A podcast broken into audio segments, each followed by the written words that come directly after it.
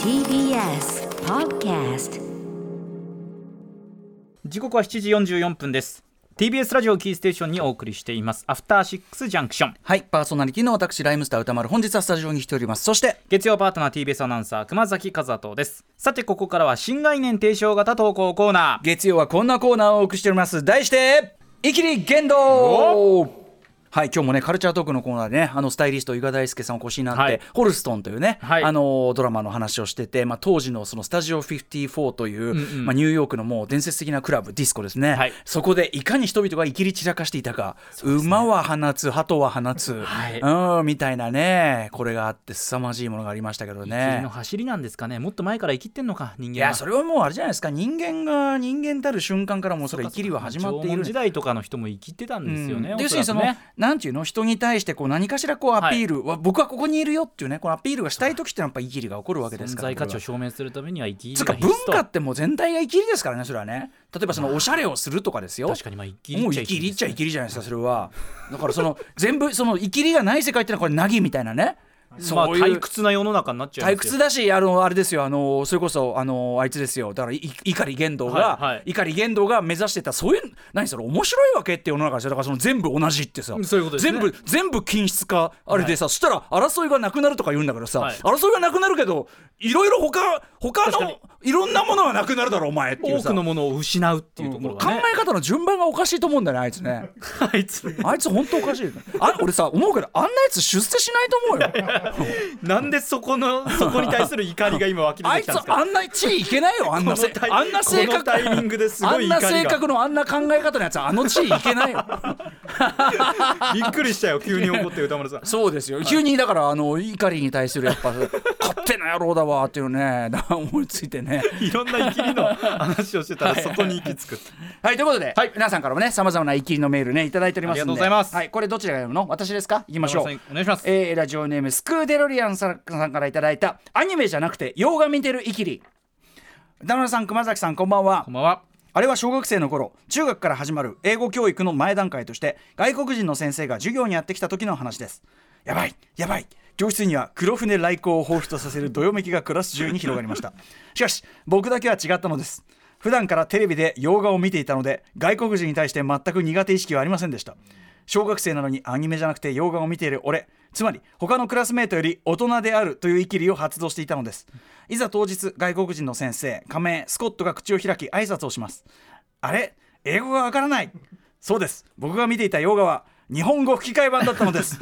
録音喋りもせずクラスメートに笑われ自信をなくした僕はこの日以降表立って映画好きと言わないようになりました関係ないでしょ関係ないです映画好きであることとね、うんうんうんうん別に吹き替えはねテレビでやるのはそれはそうですからねもうでもそのなんていうの海外のそのはい文物にこう触れてるという意味ではね、そうで全す然ねいい悪いことでも何でもない映像とかね、風景それとをかはそれを外俺国でイすからキリというのはどうか要するにさ背伸びとさイキリってもちろん紙一重っていうか重なってるけど、はいはい要するに背伸びをイキリと言い換えてしまうこともできるけどだからイキリなんて言い方しちゃよくないねこのコーナーがよくないね歌丸さん物事全部イキリだってさっきまで言ってましたけどいイやいやキリという言い方しちゃダメなんですいやかいやいやいやだからやっぱそのいいその背伸びっていうところまなるでほどその抑圧してしまうようであればこれは私の意図するところではないですまよこれあ、はイキ。リっていうのがそのマイナスイメージじゃないっていうことそうですなよね、んだよだからプラスなんですよそうないいのよポジティブ全っ然ていうところはまあ皆さんで認い識やをだから共通したいなそっうてでいうすとねだこかろらではスあクりますけどーデルリアンさんはここで心が折れてしまったけどそれで折れずにもうガンガンその自分が知ってるその映画のあれで頑張ってそのか、かうんこの片言というか頑張ってコミュニケートしようとするしようとすればいいじゃないですかこ折れうる必要はないですねジョーズ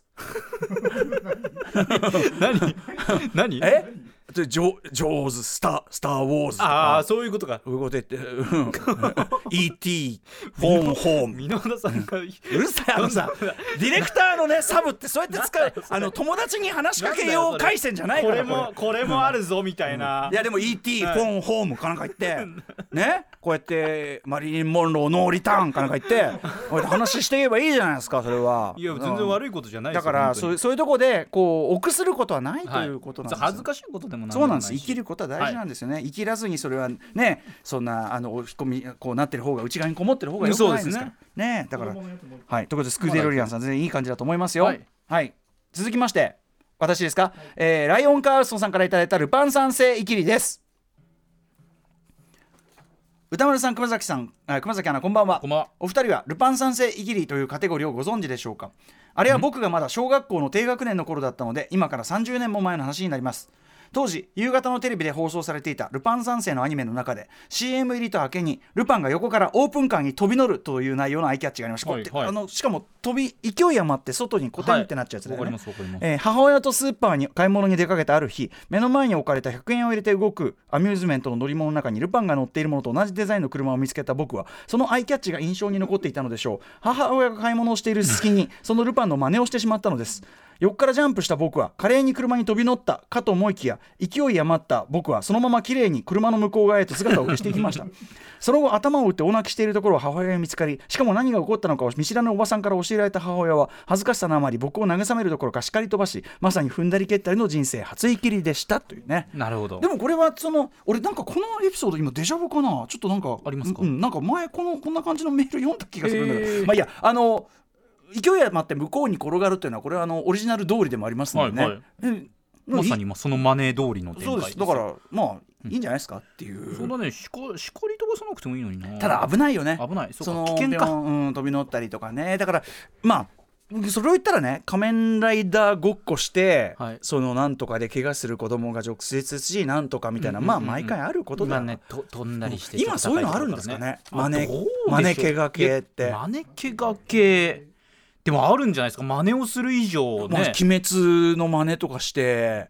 ねえまあでも鬼滅も結構ね切ったりとか鬼滅のあれでしょ聞くとなんかこうドロドロに溶けてって悔しいな悔しいなみたいなこと言いな がら悔しいなそこ悔そこ悔しいな悔しいなもう無念だなとか言いながらもう溶もけうちてょっくともうちょっとかっこいいあのバトルシーンとかじゃなくてそこっすか僕はねどっちかっていうとそういうこうえでも子供ってそういうやられるシーンとか好きじゃないまあ俺切られるシーンとかうわそうそうそうそうそうあそあとかそうういうあのやっつけるシーンが好きまあそういうなんかだからそのそのなんていうのその文化圏もあるのかもしれないけど、はいはい僕らの周りはどっちかというとやっぱそのやられたりするシーンが人気だったから例えば僕らの世代だと「仮面ライダー V3」という中に、はいはいかライダーマンというのが出てくるんですね。えなんとなくわかりますかわかりますライダーマンわかりますであの要するに途中からこう第三のというかもうあの別のライダーが出てくる走りだったんですけどでライダーマンはもともとそのデスデストロンというその悪の組織の科学者だったんですね、えー、結城ジョージというのは。でその科学者時代にその腕を溶かされちゃうんですよ、はいはい結城ジョージこうまあ、子供番組にしてなかなかショッキングですよねね。本当でですね腕溶かされちゃった代わりにそのマシンのその手をつけて活躍するんですけどもその溶かされるシーンが人気でしたね僕らはねだからこう釣られて結城ジョージが「うわーやめろーうわー!」ってこうここをみんなこぞってやりたがってましたよね。だどうだからその他の確かに話聞くとライダーマンうちは人気なかったよと弱いからっていうんだけどえーってそのだからそこがいいんじゃないみたいな弱いところを真似すするポイントってことそうですそよねうそうそうそうなのでだからさっきの「鬼滅」のドロドロでうーみたいな最の後はね消えてく人気だと思いますよみんなあれやるんじゃないか子供なたちどうなのかな僕はやっぱあの劇場版の無限列車編だとあれが一番好きなところですけど名シーン悔しいな悔しい名な悔しいな全然ピンパッとしなかったなここここで終わりかかなんか言うじゃ ない最後にねあのーうん、ここで終わりなのか、ここで終わりなのかあれめちゃめちゃかわいそう俺あそこで落雷しましたよ俺は、まあね結構悪役というか、まあ、敵そうにも結構物語がああってその感動させるポあインんトはあるなっていにうのが悔しがるなんていうのかなあんなに悔しがるキャラっていないじゃん他の映画で さああの確かに、ね、悔しがりの心情をあんなに細かこと細かに言われることないからセリフとして悔しいなそう悔しいなは確かになかなしかかもないかこもこしれでない終わりかっていう確かに無念だよねで、はいしかもあの鬼のあの中でも全然おえヒレラルキー下だし、はいこき使われて危ない面食わされてでもうちょっとで上上がれるかと思ったらここで終わりなのか悔しいな悔しいなやり直したいなとか言うじゃない。似てましたねあれが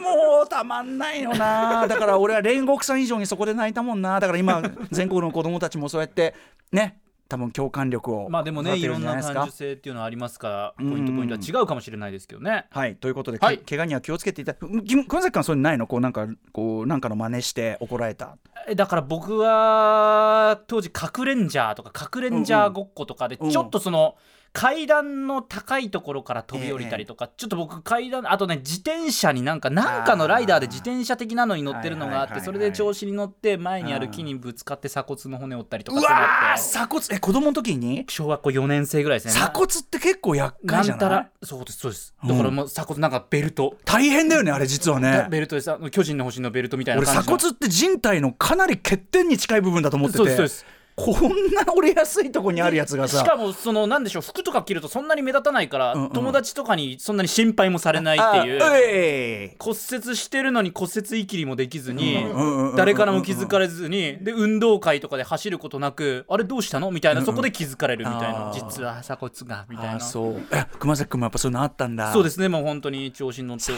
だてられて鎖骨は辛いね木に激突して転んで危ねえ危ねえ親御さん心配したでしょそあんまりだから無茶れはしない方がいいさですよぞかしそうですそうです、うんギャーってことになったでしょギャこーれってことになりましたよ、うんで僕痛い痛いって言ってるのになかなかね病院いや大丈夫だろみたいな僕そうすぐ痛がる癖があったみたいであー大丈夫だろって言ってなんか翌日まで病院連れてってもらえなええくて、あの狼要するにそういう嫌な狼少年だったんそうだそそうこそがうじゃあ僕いや、えーそんなの本当にまかわたいそうみたいなこと言ってダメだねいやだから親もそれ反省しました親よ御さんも反省するでしょうけどね、はいで本も当に根痛かったんだなと本は俺はもう鎖骨っていうのがもうなんで鎖骨折れたんだろうどういやいやいいうやてかどういうてか鎖骨ってダメすぎじゃないこんなとこにあってさこんな目立つさしかも超うんそうですね折ってくださいと言わんばかりのとこに張り出してあって、はい今ピュンってで出てますからねで一旦折れたらすげえ大事じゃん大事大事こんな不経済なもんないよこれいやそうですそうです、うん、だからそのやっぱ進化って結局行き当たりばったりなんだなって思うよねそ鎖骨をのもうちょっとね鎖骨なんて人類の進化もフォローしてほしかったですだよからね全然なんか過渡期だなって思うよね、